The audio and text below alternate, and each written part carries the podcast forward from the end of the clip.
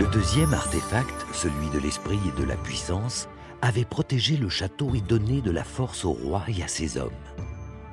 Mais l'artefact était également protégé par de puissants sorts, et seuls les esprits aux intentions pures pouvaient le toucher.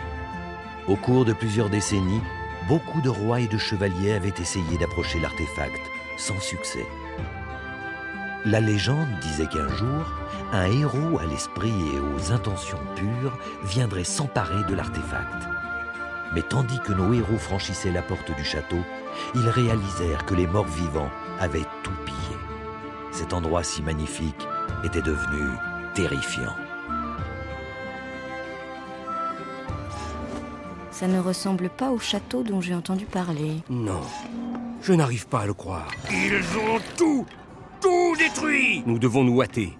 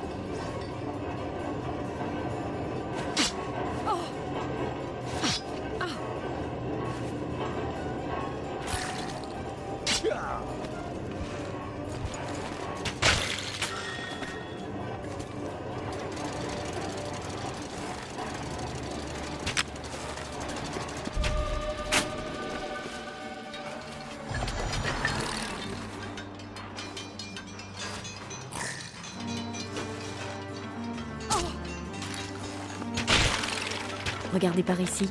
Qu'est-ce que c'est? On dirait un livre. Oui, je vais le regarder plus en détail.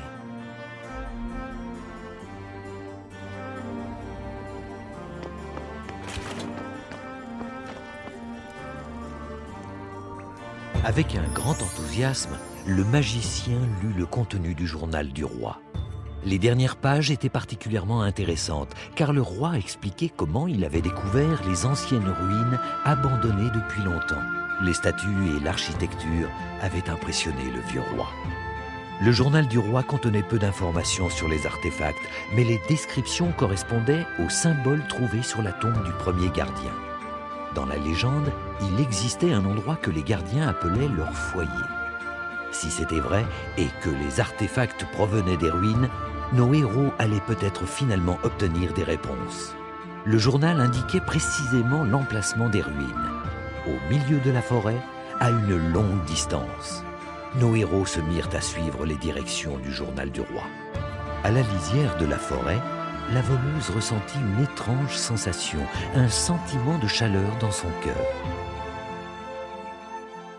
Listen to the Game est un podcast produit par Podcut. Vous pouvez retrouver l'ensemble des podcasts du label sur podcut.studio. Et si vous avez l'âme et le porte-monnaie d'un mécène, un Patreon est aussi là pour les soutenir. Vous pouvez aussi retrouver le podcast sur Twitter, at LTTG Podcast, ou sur Facebook. Je rappelle qu'une présentation globale du concept est disponible en épisode 0. Merci de votre écoute et à très vite.